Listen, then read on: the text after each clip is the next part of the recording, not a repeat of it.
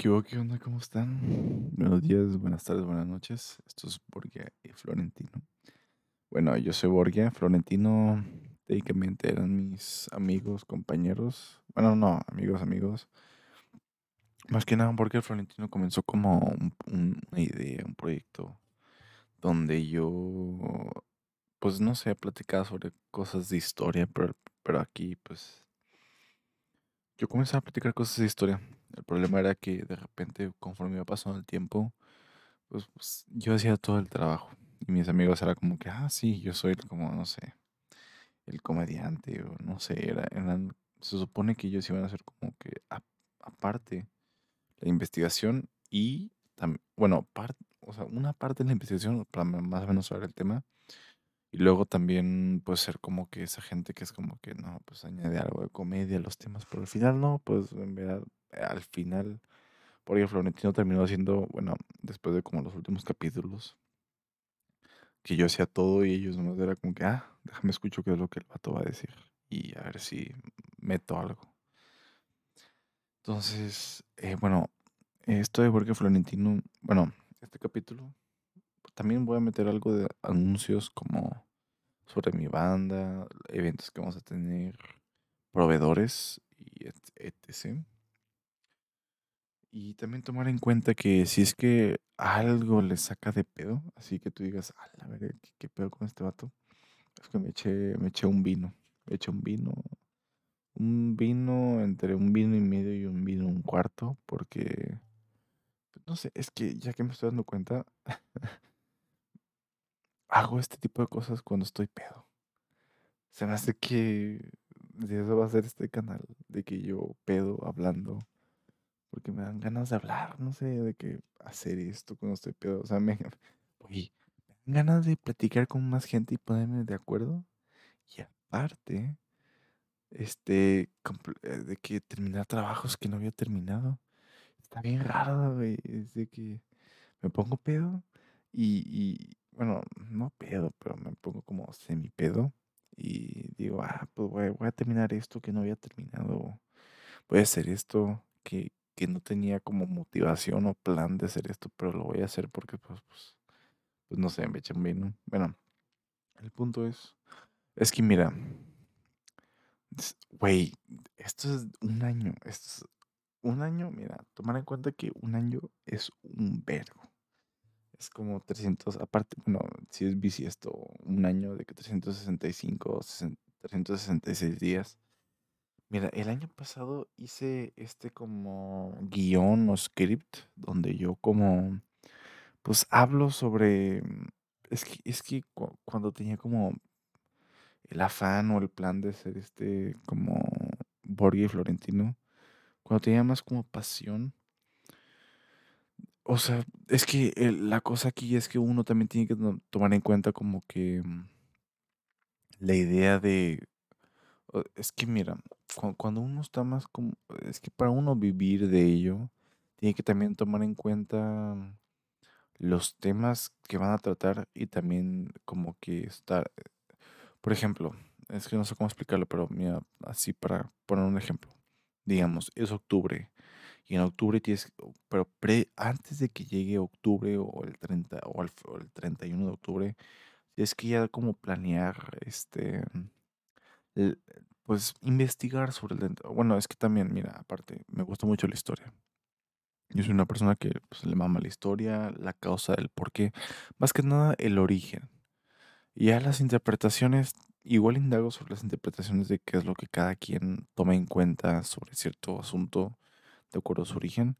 Pero a mí me a mí me mama mucho el origen. pues, de que, ah, mira, este, es este es de que la causa de, no sé, tal suceso. Y como estas son sus como repercusiones. Pero, por ejemplo, bueno, hu- hubo, hay unos, este, como podcasts pasados que es como, bueno, de yo nomás hablando sobre Halloween y etcétera. Bueno, Halloween ese fue con compas. Y bueno, hoy toca el de Halloween. Digo, mentira. El de Navidad. Orígenes de la Navidad. Ojo, ojo, ojo. Eh, también al, ini- bueno, al inicio y a la mitad y al final de esto voy a, voy a, voy a el patrocinador es mi banda. Literal, voy a, voy a andar como patrocinando mi banda. Así bien, cabrón. Así de que tú digas, ah, la verga, este gato. Bueno, no sé. Pero voy, voy a andar mencionando mi banda. Y ojo, ojo, hay que tomar en cuenta que este es como script de cómo. Espérate, uno, dos, tres, a la verga, cuatro, cinco, seis, siete, ocho, ocho, nueve páginas. O sea, es que hace ah, el año pasado estaba leyendo un libro. Me metí una materia de invierno y estaba leyendo un libro. Y está un poco pesado porque era como que meter una materia. Era una materia pesada porque era una materia de todo el semestre. En mi carrera y en mi, y en mi universidad, en mi facu, en mi uni, como le quieran llamar, este, estaba, estaba un poco pesado porque era meter una, una materia, pero que era todo el semestre. Y, y aparte, bueno, esa materia la estaba adelantando. Entonces la llevé como, bueno, aparte que la estaba adelantando, esa materia la llevé como era todos los días, era, era invierno, bueno, para nosotros invierno es como enero, febrero. Entonces ese invierno lo llevaba como todos los días y aparte pues era, era pesada, porque como, como era todo el semestre, entonces lo era pesada la materia. Era sobre, un, era sobre, no sé, un tema X y, y luego yo aparte quería como avanzarle a, a lo del podcast, de que darle, o sea, agregar un tema sobre el podcast, e investigar y leer libros. Y estaba pesado y dije, no, bueno, estaba pesado y dije, no, está, bueno, logré hacer un script, pero, pero el pedo era que como que estaba como posponiendo demasiado este tema, que al final llegó un punto que pues era enero y aún así estaba como que haciendo el script. Y pues dije, no, es muy tarde, o sea, cuando quieres hacer, cuando quieres, ojo, cuando quieres hablar de un tema, el tema es que, mira, haces la investigación previo al día que vas a publicar sobre el tema y luego cuando quieres de que publicar, es que es que llega un punto donde como que hasta una persona quiere una persona para poder como ser más conocido, si es que eso es lo que quiere, pues es, em, tiene que publicar su video antes de, de como un evento para que como que genere más publicidad. Por ejemplo, este, este video que yo quería publicar hace un año era sobre la, Navidad. Eh, era como el origen de la Navidad. Pero el problema era que pues yo estaba posponiendo demasiado sobre, sobre este tema. Y ahora pues van a tener la oportunidad de compartirles lo que investigué.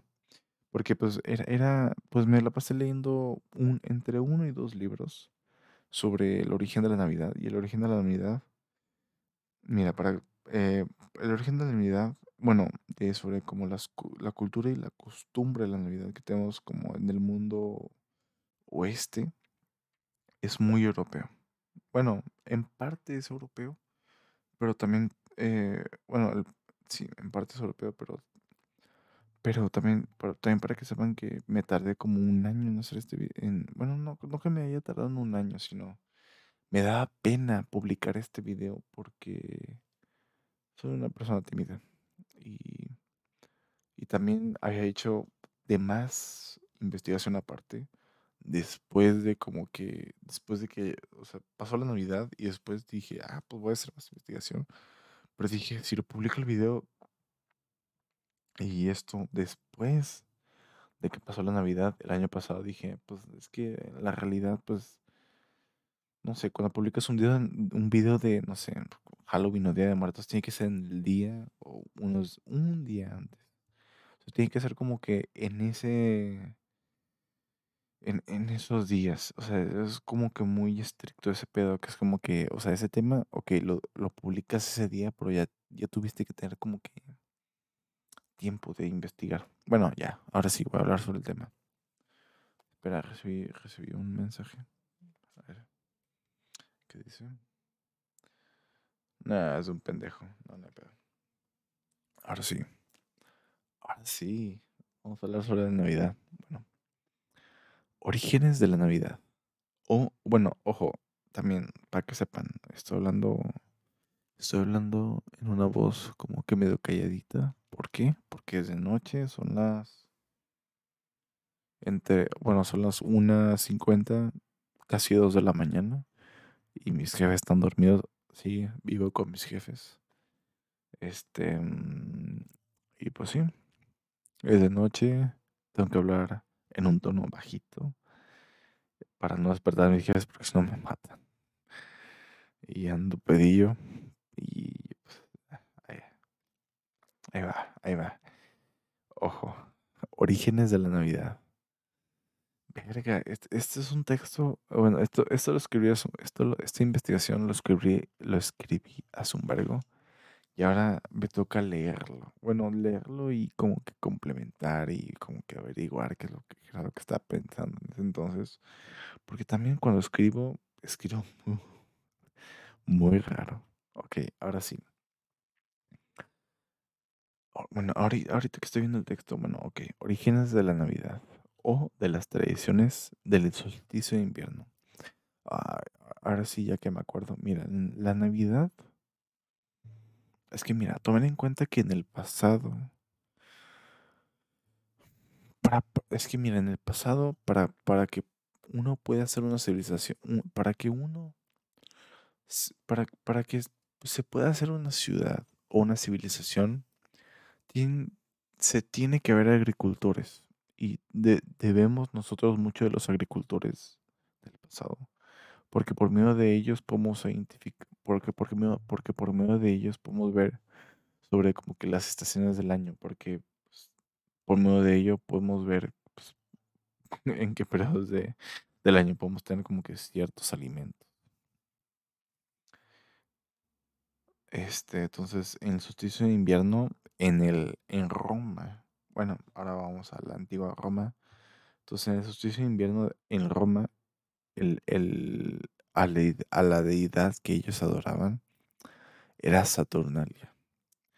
En, en China, la deidad que ellos adoraban en, el, solsticio, en el solsticio de Navidad era Toji.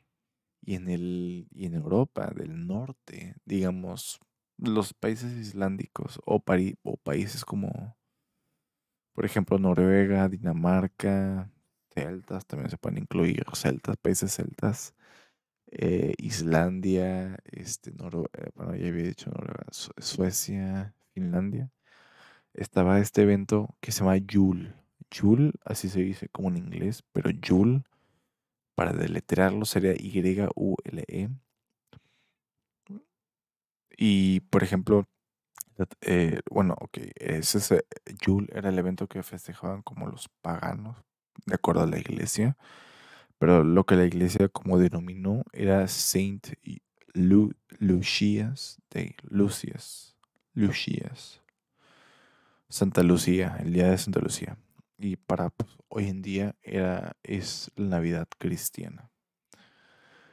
Eh, y bueno, para darles como un preámbulo, bueno, preámbulo o un como para que para pararse una idea de qué es lo que se pueden esperar después de, lo que estoy diciendo es que Santa Claus es Santa Odín es que mira eh, hay dos como entre leyendas e historias que es como que en, en la bueno ahorita que ya me estoy acordando en el norte del, oeste de Europa está, esta cultura entre los países germánicos, de germánicos y celtas, del norte Noruega, Suecia, Dinamarca, Alemania y la UCA.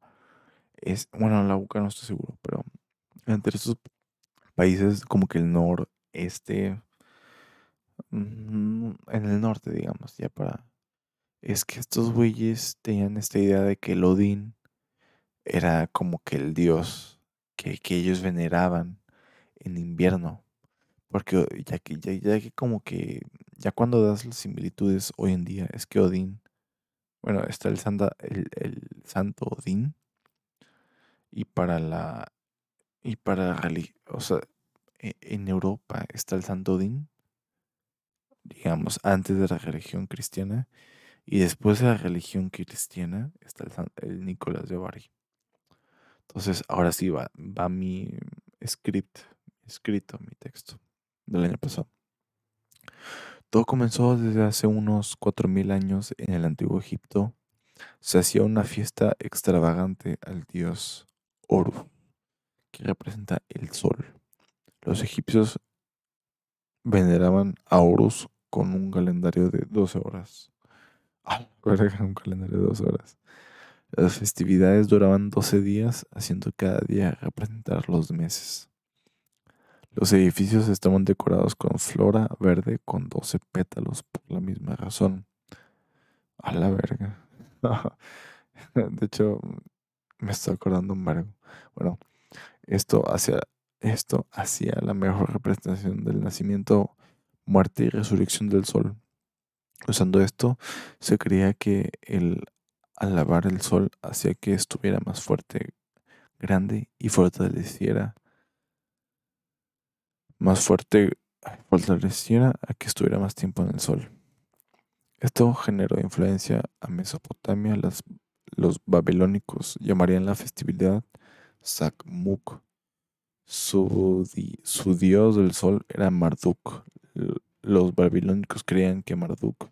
Es que mira, hay que, hay que, nosotros deberíamos de como tomar en cuenta que las creencias de hoy en día no serían nada si no, si no agradeciéramos a los a, a la religión y las deidades del Medio Oriente.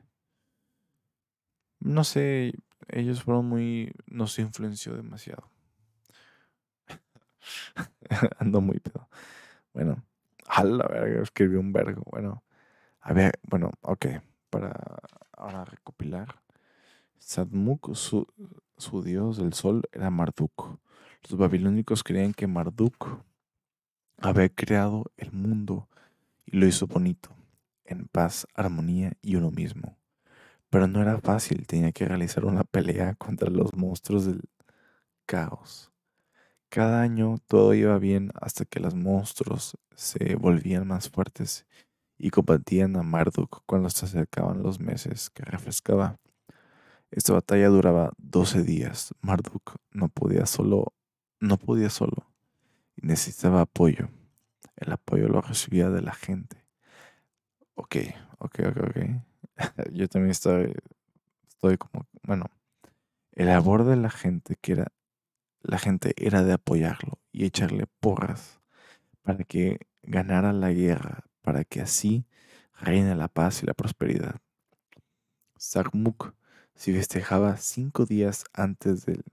Ah, ok, ok, ok, ok, ok. Ahora, ahora, ya cuando estoy leyendo esto y me estoy acordando, es el origen de... Es que mira, yo, eh, uno se va dando cuenta que, bueno, esta era, era como que la creencia y la religión del Medio Oriente, pero también hay una similitud en el, en el- bueno, pues, ojo, yo soy mexicano y, y, y bueno, yo tengo estas como que de lo que me contaron de niño y en mi secundaria, en la historia, es que en México, bueno, en el continente americano y latinoamericano, se, bueno, centroamericano mesoamericano, se festejaba esto de mm, venerar al, al dios del sol. Estar constantemente venerando al dios del sol. Cuando era de noche era sacrificar gente para que resucite el sol. Resucite el sol. O sea, era, era eh, o sea, la gente creía que pues tienes que la, no sé, la gente creía que el hecho de que el Dios necesite carne humana, el, el ser humano diga, ah, pues tengo que matar gente para en la noche, para que, pues, que el sol esté en el cielo. O sea, para, para que uno diga, ah, ok, el sol está con nosotros. Si no está con nosotros, pues hay que pues, matar gente. Pues, pues eso era su como ciencia o mitología o filosofía. Bueno, ahora sí. Oh. Bueno, eso era en el, en, pues, continente americano. Pero pues en el Medio Oriente era como parecido, pero ellos creían en una deidad que se llama Sakmuk, que se festejaba cinco días antes del solsticio de invierno y duraba hasta seis, eh, ¿qué? Terminando hasta seis días, supongo, terminando en el último día en el solsticio. O sea, seis días antes. A la verga. Él hacía de que después del solsticio, a la verga, escribo bien, ok, que después del solsticio él estuviera más tiempo, que indica que Marduk va ganando. Ok, después, wow, o sea, ni yo mismo me entiendo. Bueno, esto resultaba en Pachanga. A la verga. A la verga, ok. Bueno, lo que tengo entendido es que ellos querían que el hecho de que, el, el- que después del solsticio él estuviera más tiempo. Ah, ok, ya, ya. Ok, es que mira, ellos creían en el Medio Oriente que, eh, o sea, hace un vergo, digamos, más de dos mil años, más de dos mil años antes de Cristo. Ellos creían como en, el, como en América Latina, como pues, los los mayas, que que es que los agricultores se dan cuenta que a la mitad del año, bueno, en el como es mis- hemisferio norte y medio, se dan cuenta que a la mitad del año, este, mm, en verano el sol prevalece más tiempo y en invierno no. Entonces, o sea, ellos se dan cuenta de esto y por medio de su explicación era de que no, pues hay que alabar al sol en invierno para que esté más tiempo en el verano. O sea, ellos, ellos pues veían ese comportamiento del sol y del el día y la noche conforme el- ellos veían el comportamiento del día y la noche en el, transcurso del año y veían que pues ellos tenían que, bueno, de acuerdo, bueno, eso era lo que veían y su comportamiento fue que no, pues tenemos que venerar al sol eh, cuando no hay mucha, no hay mucho sol, para que haya sol en invierno. Pues porque pues el sol da vida, da muchos frutos, da alimentos. Entonces esa fue como su respuesta. Y, y para que, para que el sol reviva el siguiente año y para que haya más cultivos, porque, porque la causa de, bueno, y, ahora ya, ya que lo entiendo en mi texto, esto resultaba en pachangas, festejos en los, en los, en los días, en los ríos, en tierra firme e intercambiaban regalos, o sea, Estos, esta gente se da cuenta que que en invierno o al final del año, en diciembre, se dan cuenta que era el solsticio de invierno. O sea, se- o sea, ellos se dan cuenta que había más presencia de la noche y había menos presencia del día. Entonces lo que hacían era, pues, bueno, al inicio la gente pues recolectaba todo lo que guardaba la gente, pues, mm, del verano, pues para poder preservarlo y pues poder usarlo en el invierno. Y la gente en ese entonces hasta festejaba en invierno para que trayera más frutos el siguiente año, el siguiente año. Entonces la gente festejaba en invierno para que, para que, y pero sus festejos varían entre cultura y cultura, entre nación y nación, porque aquí también tengo festejos de Italia, mm, bueno, Roma, bueno, hoy en día, en bueno, ahora sí. Los perros luego tomaban los, ah, los perros. Los persas luego tomaron estas tradiciones, pero en vez de Marduk era Sakaea. Ok, al inicio la deidad que como que peleaba contra el sol o la luna era Marduk. A ver, espérate, déjame acuerdo. El apoyo lo recibía la, la gente, la borda. Sakmuk. Se festejaba cinco días antes de...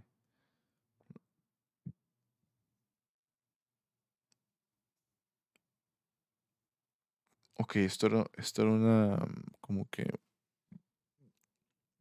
Al parecer Comenzó siendo un festejo eh, del Mediterráneo, que luego, digamos que las costumbres se han pasado tras culturas, pero el, como que el nombre ha cambiado.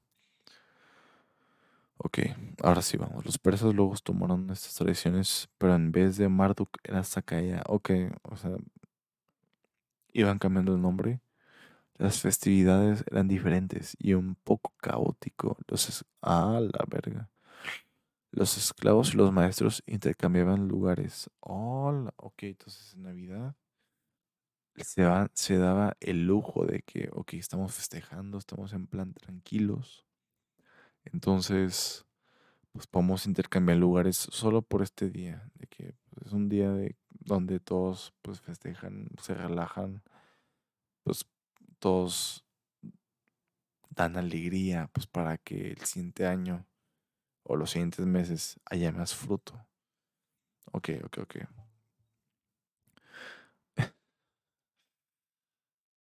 Eh, los, las leyes en ese día no se aplicaban. Era como una purga, pero tranquila. El rencor y las deudas se olvidaban temporalmente. Era una vez al año que iban a hacer lo que querían sin consecuencias. Ok, era un festejo para que, para que pues se trajeran más frutos dentro del siguiente año. Bueno, esto era el Mediterráneo digamos que lo que voy a contar aquí creo que son culturas de distintas naciones y cómo al final después de como la, la globalización y tanto intercambio se entrelazan. Para los griegos, Zeus derrota a Cronos y los titanes. En el sur este de Europa estaban estas criaturas llamadas calicantaros. Ah, ok, bueno, lo que había dicho era como el Mediterráneo, Marduk y Sacaera. Pero ahora, si nos vamos ya más a Europa, el continente europeo, con los griegos, en el sur, este de Europa, estaban estas criaturas llamadas Calicatzaros, un como goblin malévolo que estaban haciendo el desmadre en los 12 días de Sacaera. Tenían también una reputación de de matar a los recién nacidos en esos días o en, e, esa estación. Los griegos se, se, se, se aseguran, se aseguran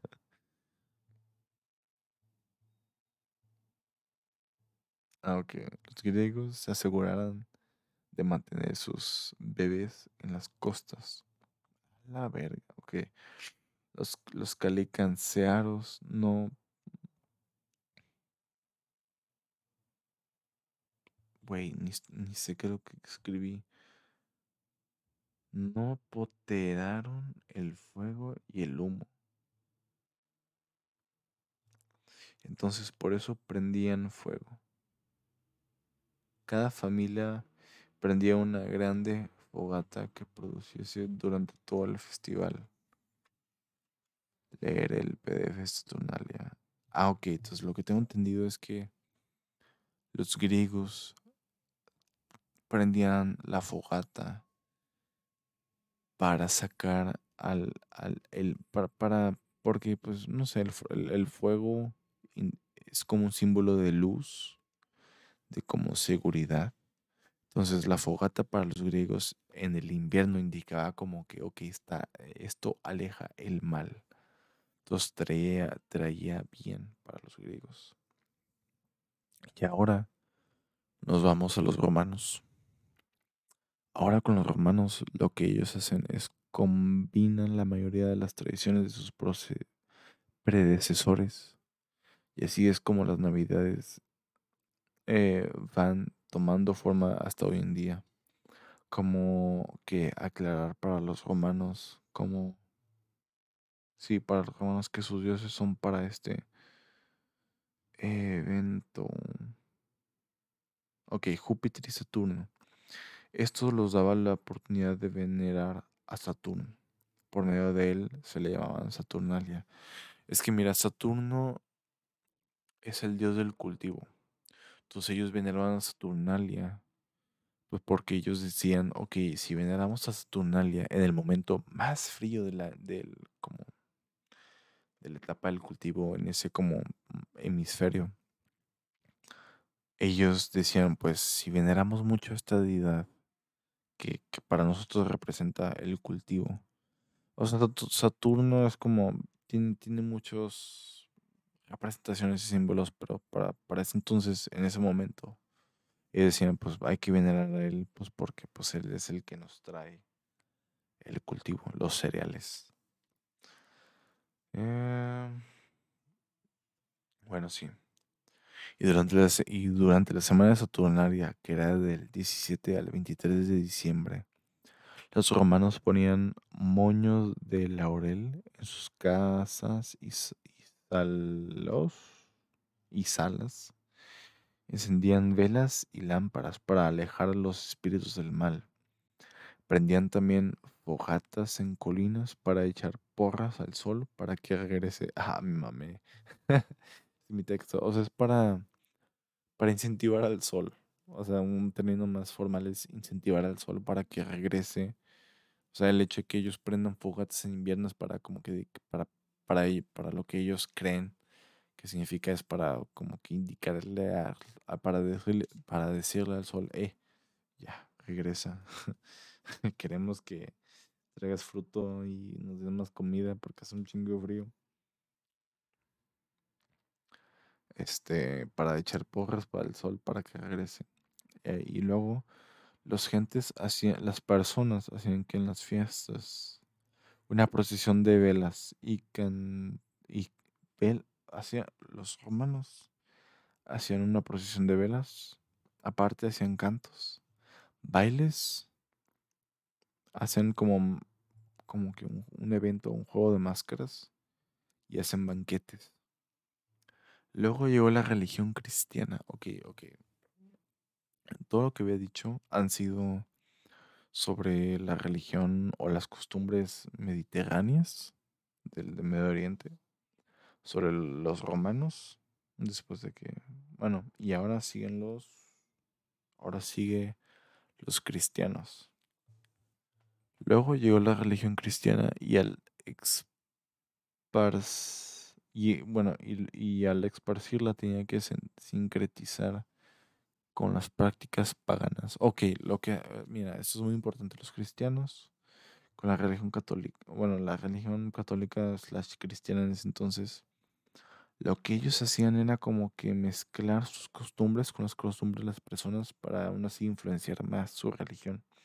Decían, mira, lo que ustedes creen y lo que nosotros creemos es más o menos similar, o sea, sus, sus como, digamos, deidades o santos, es similar a lo nuestro y ellos y sincretizar, eh, eh, eso significa la palabra sincretizar, tener que como que, me, o sea, darle un mismo significado a, a- sus dos creencias para que como que, para que, para que, para que con ello tu propósito sea, pues, influenciar más a las personas. Y luego, bueno, sí, ahora, ahora sí llegó la religión cristiana y al esparcirla tenía que sincretizar con las prácticas paganas.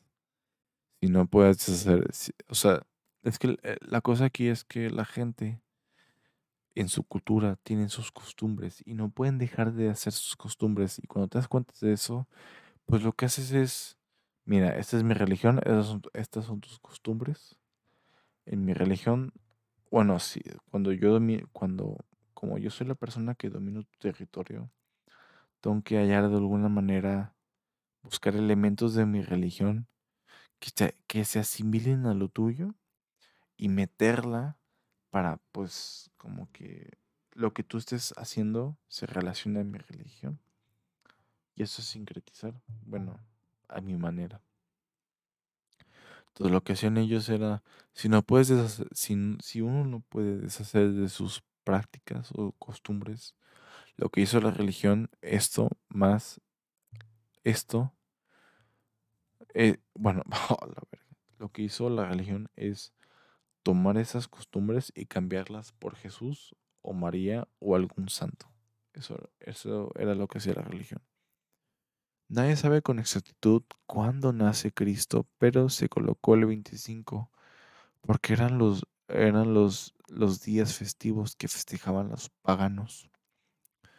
O sea, si nos vamos más técnicos, Jesús nació como en marzo. Investíganlo. Lo digo porque yo sé. O sea, él nació como por en marzo. Pero la gente decidió eh, tomarlo como en diciembre, el literal el día de solsticio en invierno. Porque era la costumbre de las personas. E- Era esa costumbre de los, la gente sedentaria, que, la gente que cultiva y que literal se puso a leer las estrellas y ver cuándo y leer el sol y la luna. Me refiero a leer es poner atención cuánto tiempo de que están más presentes y, y bueno, al final los paganos eran felices y los cristianos eran felices porque ya cuando los, cristianos lograron como que sincretizar o asimilar sus, sus creencias con la de la cultura de las personas, como que al final todos eran felices porque dijeron, ah, pues es similar a lo mío y es similar a lo tuyo, creemos en lo mismo, o, o sea, si, tomando en este como que significado, creemos en lo mismo, todos somos felices. Y bueno, y ahora se sabe que los simbolismos de Babilonia, Persia, Grecia y Roma, pero y los cam, cam- pero aquí va, aquí va la pregunta. Pero y las campanas, el árbol de Navidad, el bastón de dulces, Santa, ¿qué pedo? ¿Cómo, cómo, cómo, cómo se une como que estas ideas y costumbres de como Santa, el bastón de dulce, o sea, cómo, cómo, llegamos a eso, pues? Y aparte también en la religión cristiano-católica, bueno, está esto, lo de los velos de Adviento. Bueno, eh, esto de los velos de Adviento comenzaron con el luterano, con el luteranismo. Tradicionalmente los, la corona es hecha de hojas perennes con cuatro velas y su ritual comenzó el, cuar- el cuarto, no, su ritual comenzó cuatro domingos antes de Navidad y esto era para dar luz al mundo. Eso, esto, o sea, esto es una creación, una creación y una costumbre luterana, lo del Adviento. Lo de las campanas. Las personas hacían sonar las campanas para alejar el mal que emanaban en el frío y momento oscuro del año. Lo de las campanas es bonito porque uno cree que el hecho de que tengas campanas relacionadas a su cultura, y, o sea, mezclando culturas, crean esto, este como objeto para hacer un sonido, para alejar el mal. Está, está muy bonito. Crea como una identidad de estas personas. Pero una excusa de la Biblia es que dice, cantad alegres a Dios, alabad y bendecid su nombre, sonad a Jehová con alegría. Salmo 100. O sea, es un- salmo, pues. Ahora, es una palabra que no entiendo. A la ringing de Jul. Bueno, ahora sí vamos a... Ahora sí toca hablar sobre como que la mezcla del, del cristianismo y de la cultura Yule o celta de la Navidad. Es probable que sea pagano. Es probable que sea pagano para alejar el mal. Esto ocurre, es- esto, eh, estas culturas y costumbres ocurren más que nada en Escandinavia para países islándicos o, o escandinavos del norte y países germánicos. Este, músicos y cantantes tocan en una iglesia y esto es para terminar en la medianoche para que hagan luego sonar las campanas. A la verga, ¿esto qué? Candy Caneo. Bastón. Ah, ok. Ah, Bueno,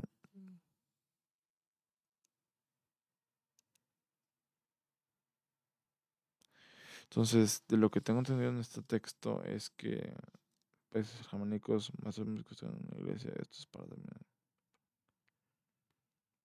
Bueno, esto nomás, no sé, esto es- creo que es sonar las campanas, el, el- como comienzo de la festividad. Luego sigue esta, ah, ahora, ahora que ya me acuerdo, estos son como que elementos de la Navidad. Entonces, por ejemplo, bueno, esto de lo que dije, no me acuerdo qué, qué era, pero, pero este segundo elemento como, bueno, lo dije en canique, lo dije en inglés y en español. En inglés, candy cane, o en español, bastón de dulce. El bastón de dulce se origina como una hoja y té de, de menta, que son muy típicos en como las costumbres celtas de, pues, a su nombre, como ellos le dicen, Yule, porque el, el sabor representa el invierno. O sea, de acuerdo, el, el candy cane, el bastón de dulce, lo que tengo entendido después, o sea, ya que, ya que me voy acordando, el sabor que tienen es de menta. Entonces, eh, eh, ese sabor que les da al consumir eh, ese como fruto, objeto, hace que este, ellos pues digan, ah, pues estamos en invierno. Y aparte, eso les hace saber, bueno, después, al- bueno, perdón, esta, esta parte, al, conforme iba pasando los años, digamos el siglo XIX y XX, el candy cane, o sea, aparte del sabor, ya cuando, ya cuando ven el diseño y la forma, bueno, la forma es un bastón, pero, y el, bueno, la forma del diseño es un bastón, pero el color que le dan, la forma del color como blanco, rojo, blanco, rojo, eso es como, bueno, eh, la persona que hizo eso lo hizo con el propósito de como indicar que pues Jesús murió en una cruz y pues, pues la sangre, bueno, el rojo del bastón significa la sangre, pues el blanco pues significa la paz, eh, la, la prosperidad.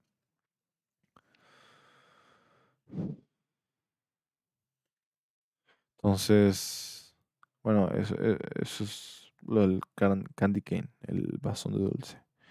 Luego, aparte, el sabor del bastón del bastón de dulce es tradicional, pero su apariencia fue por un gringo que se inspiró en la cristianidad. El blanco significa la virginidad. Ah, ok, ok, ok. El blanco significa la virginidad. El bastón es porque representa una J de Jesús. A la verga.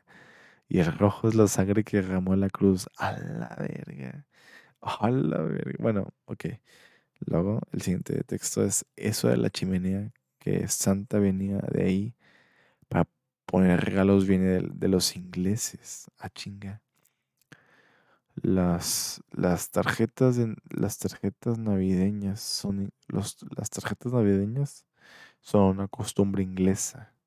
También desde el siglo, desde 1843, por Sir Henry Cole. Los elfos, ok, los elfos y la tierra de los elfos, Alfheimer, era habitada por los espíritus que, crearon el sol. Otra razón es que Odín, el rey de los elfos, el origen de la apariencia de Santa es por Odín. Ah, sí, ya me acuerdo. Mira, es que en la religión cristiana está la idea de que Santa Claus, el origen de Santa Claus es este Nicolás de Bari. Ojo, en 1900 eh, 1969 se descontinuó esa creencia. O sea, esa creencia es más como un símbolo, tanto que como algo, o sea, algo que es como, digamos, no es verdad. Es como una creencia, es más que una, una leyenda, no es verdad, es una leyenda. Y ahora, bueno, el, el, está este pan de jengibre o galleta, galleta de jengibre. En inglés, el gingerbread. Esto viene de las cruzadas. A la verga. Ok, esto, ya no, esto sí no me acuerdo. Porque la gente introducía el jengibre cuando los soldados regresaban del... Ah, ya, ya, ya me acuerdo. Entonces el jengibre venía del Medio Oriente. el- o sea, el, la galleta de jengibre se origina por medio de que en las cruzadas los soldados re- regresaban, traían jengibre a Europa, pues por medio de las cruzadas, porque pues ellos estaban en el Medio Oriente, en el siglo II. Y no, y bueno, o sea, eso, e, eso pasó, pero se hizo, no se hizo, y se hizo popular hasta el siglo XV por los cocineros franceses y alemanes. La producción del, del pan de jengibre solo se hacía durante Pascua y Navidad. Y bueno, en inglés se le llama este mistletoe. El mistletoe. O sea, ya, ya que me acuerdo, esta, este, este libro pues, me hacía. Pues platicaba sobre la historia y aparte sobre los como que símbolos de los, de los objetos. En, en español se le dice muérdago, que es como que, que está en el techo. Y para en inglés se le dice mistletoe. Y esta era un, un atributo celta y druida. O sea, e, el mistletoe o muérdago es una, es una tradición griega o druida.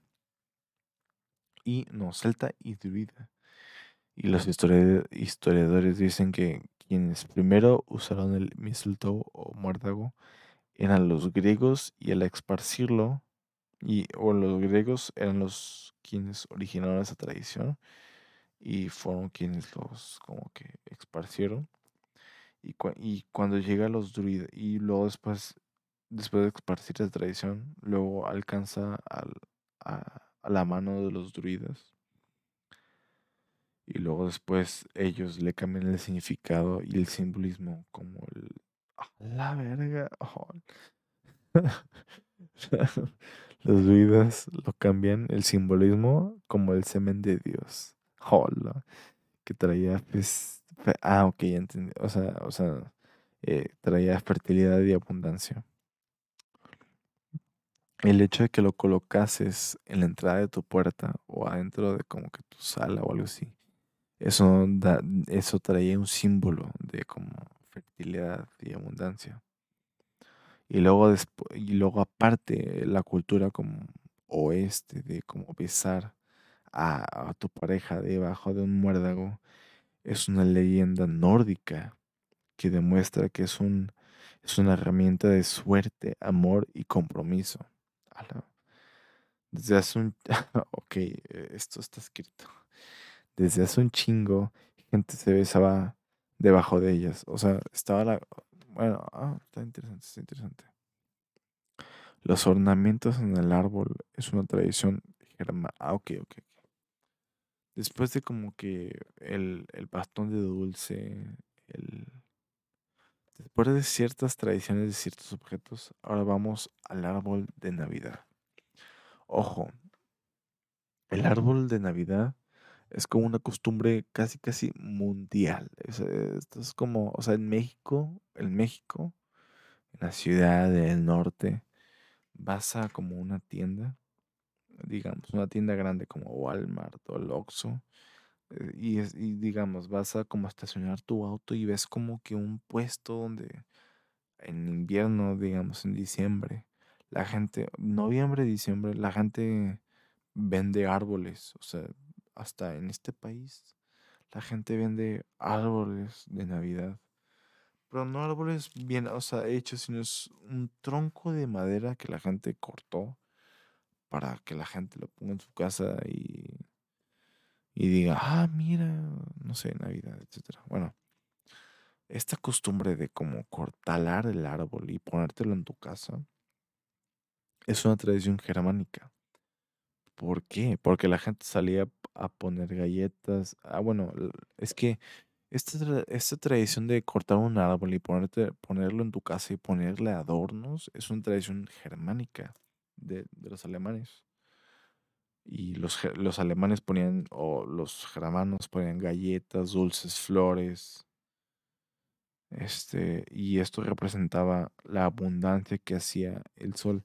O sea, el hecho de que la gente pusiere- pusiese adornos, ornamentos, peluches o lo que sea al árbol de Navidad, un como que árbol de roble o lo que sea, o de fir, hacía que pues que la gente dijese, o sea, eso representa, o sea, el hecho que le pongas como un angelito, una estrella, lo que sea, al árbol, eso hacía significar para las personas que pues para, para que el siguiente año trajera más prosperidad este, y, como eran, eh, esto representaba la abundancia que hacía el sol. Y, aparte como los, los ornamentos eran pesadas, en ocasiones rompían los ramos, la solución era una orbe de...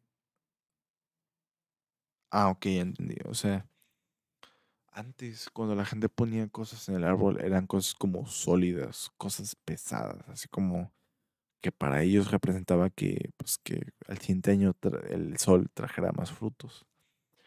Y, y pues mientras, digamos, en el siglo pasado y este siglo, como se hacía más moderno la tradición, eh, la gente ponía, la gente en vez de poner como un objeto rígido y sólido, muy voluminoso a los árboles, que, que, que era lo que hacían en ese entonces, al querer como que ponerle más cosas al árbol, la gente decidía mejor poner como que este cilindros o no, no cilindros, sino esferas de vidrio, o sea, poner cosas ligeras para que para que no para que no se caiga el árbol, pues. Y eh, sí, porque antes pues ponían cosas pesadas al árbol y se rompían. Y la mejor bueno, sí, ya ponen cosas más ligeras. Otra, otra tradición de lo de, la, lo, de la Navidad es que existe este como flor. Existe una flor mexicana.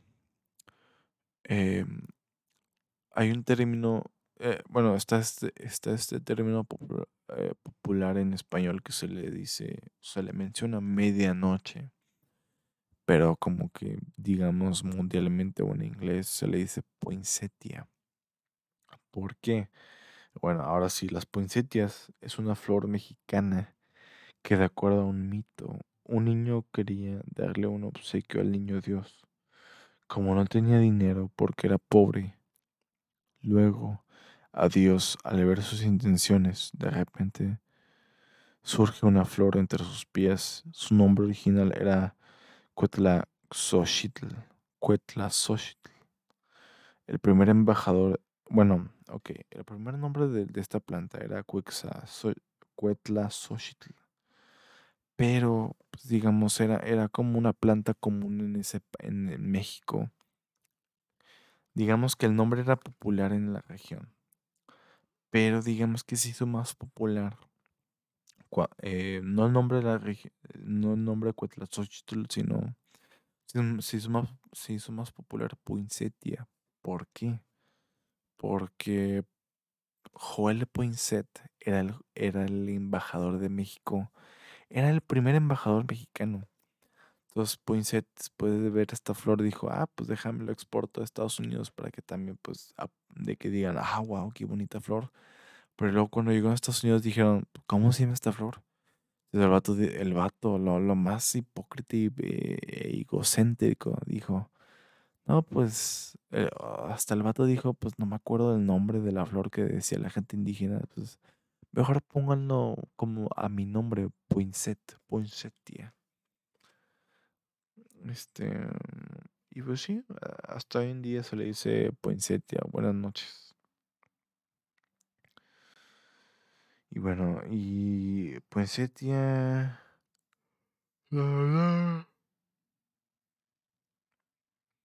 El, el, primer embajador estadounidense, Joel Poinsett, lo, de hecho a él le gustó mucho esa flor y la mandarlo a Estados Unidos no supo de su nombre original y entonces le puso el suyo. Y eh, los... Ah, sí. Bueno, ya me acuerdo, ya me acuerdo. El libro que leí, aparte de la tradición original que mencionó que era el Medio Oriente y que luego que se pasó al, oeste, no nomás es la historia, que es que también la historia se repite entre culturas pero con diferente nombre. Pero también, ya me acuerdo, este libro comentaba mucho sobre las los símbolos de cada, de cada como eh, los símbolos de cada tradición, de cada cultura que compartía.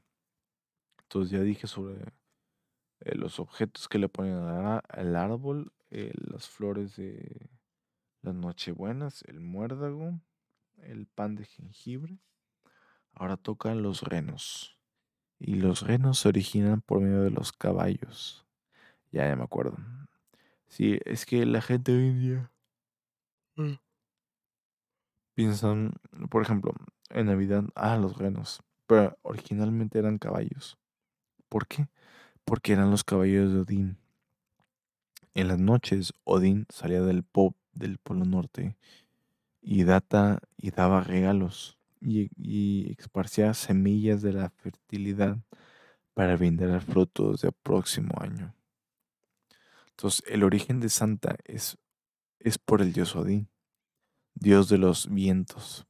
Él podía salir volando en el aire a voluntad propia, con sus caballos en el, en el trineo, y tenía en su mano un montón de magia. Y esto explica por qué, por qué Santa vuela por los cielos. No es visto, sabe quién, se ha portado bien y tiene una bolsa infinita de juguetes. Es que mira, en, en, los textos no, no, dice que tiene como una bolsa infinita de juguetes, sino dice que tiene una bolsa de magia, tiene, tiene como una bolsa mágica. Al inicio se menciona que tiene una bolsa mágica y conforme pasa el tiempo dicen, no, una, una bolsa mágica infinita. Y ya como que la gente va agregando más cosas. Y luego entonces están ahora las primeras noticias y sólidas teorías. Ahorita no se sabe exactamente cuándo fue la fecha de nacimiento del niño de Jesús. En la Biblia, en latín y griego, están cuatro evangelios en el Nuevo Testamento. Están San Mateo, San Marcos, San Lucas y San Juan. Aparte la de la carta de los apóstoles, las cartas del Nuevo Testamento. perdón, del Nuevo Testamento y cartas católicas. En la de Lucas, en la Natividad de Cristo, comenta que los, que los pastores recibían, recibieron el anuncio del ángel, velaban el raso sus rebaños. Esto era algo que se hacía en Judea de, de, marzo a febrero, o sea, nueve meses. Existe un documento auténtico en el que aparece la fecha 25 de diciembre, hecha por Furio Dionisio Filócolo en 33.000, no, perdón, 336 y era un calendario litúrgico que decía eh, que es el 26 de diciembre, el nacimiento del solsticio, y aparte donde nace Cristo, en Belén de Judá. También un obispo, San Antonio Arbucio, San Ambrosio de Milán, en su obra De Figinibus, escrita en, 376, hace referencia a un sermón del obispo de Roma, Liberio, predicado en San Pedro en 353, que en la homilía se mencionó sobre el nacimiento del Salvador el 25 del 12 en Roma.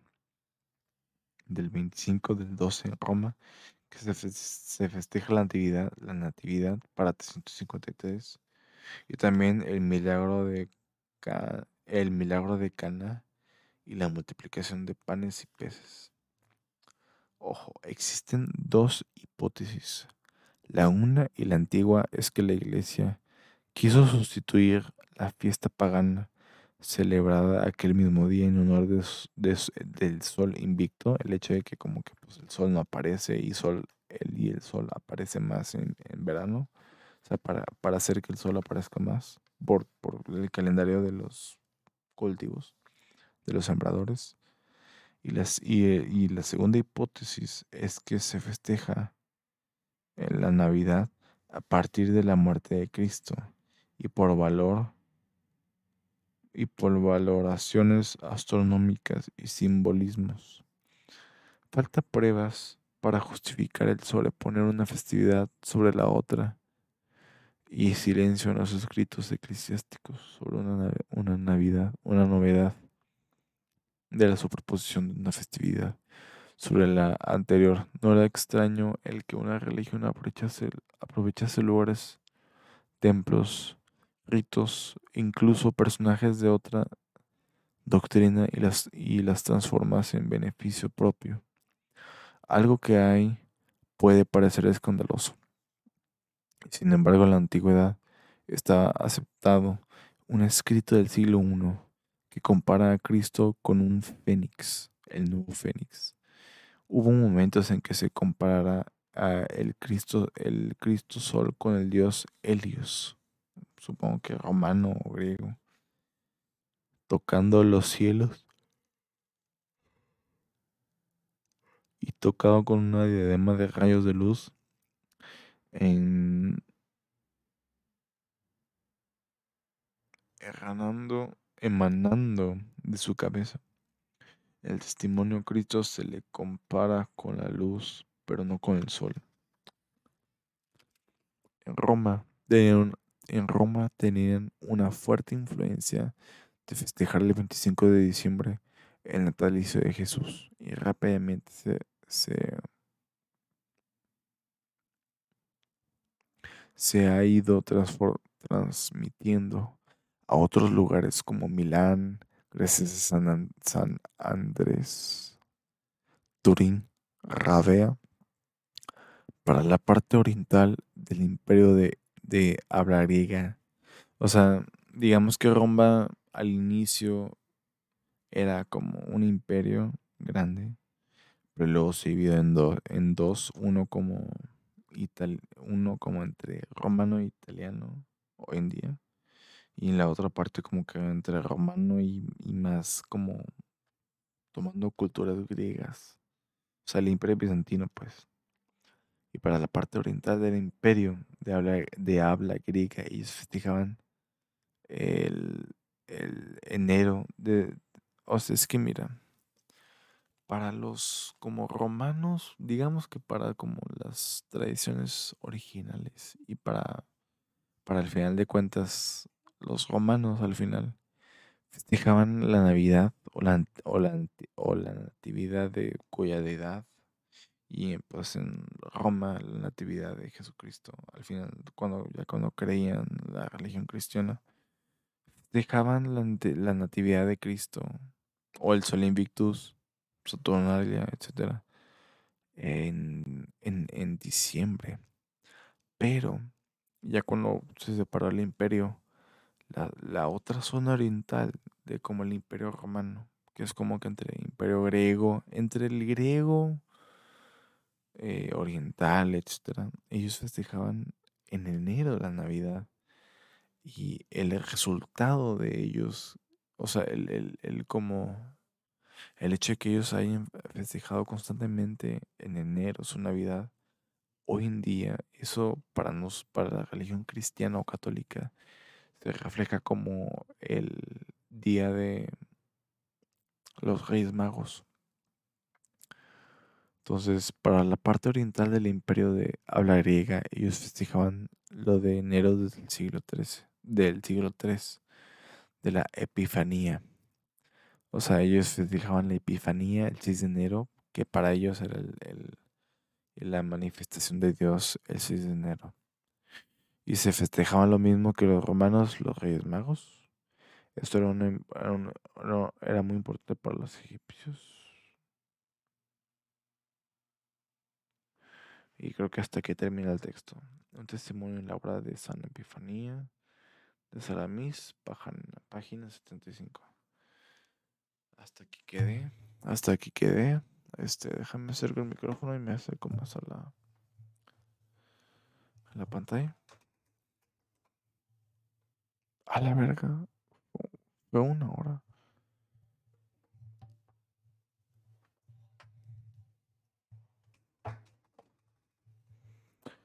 Ahora sí, anuncios de la banda.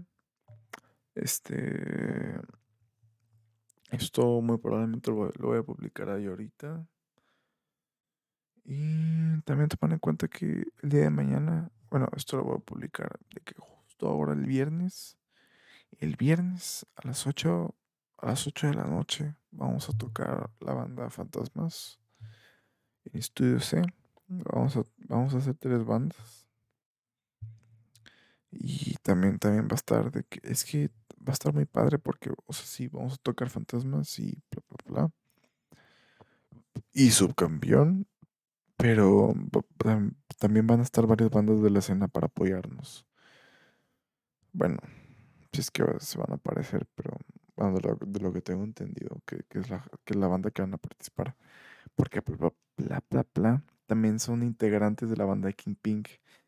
King Pink pues tiene también un chingo de, de como que bandas que lo siguen. Entonces va a estar, va a estar muy padre. Vamos a tocar en Estudio C a las 8 pm. La entrada va a costar 50 pesos, 50 bolas. Estudio, C está en Monterrey, allá por Nuevo León, los que le puedan caer.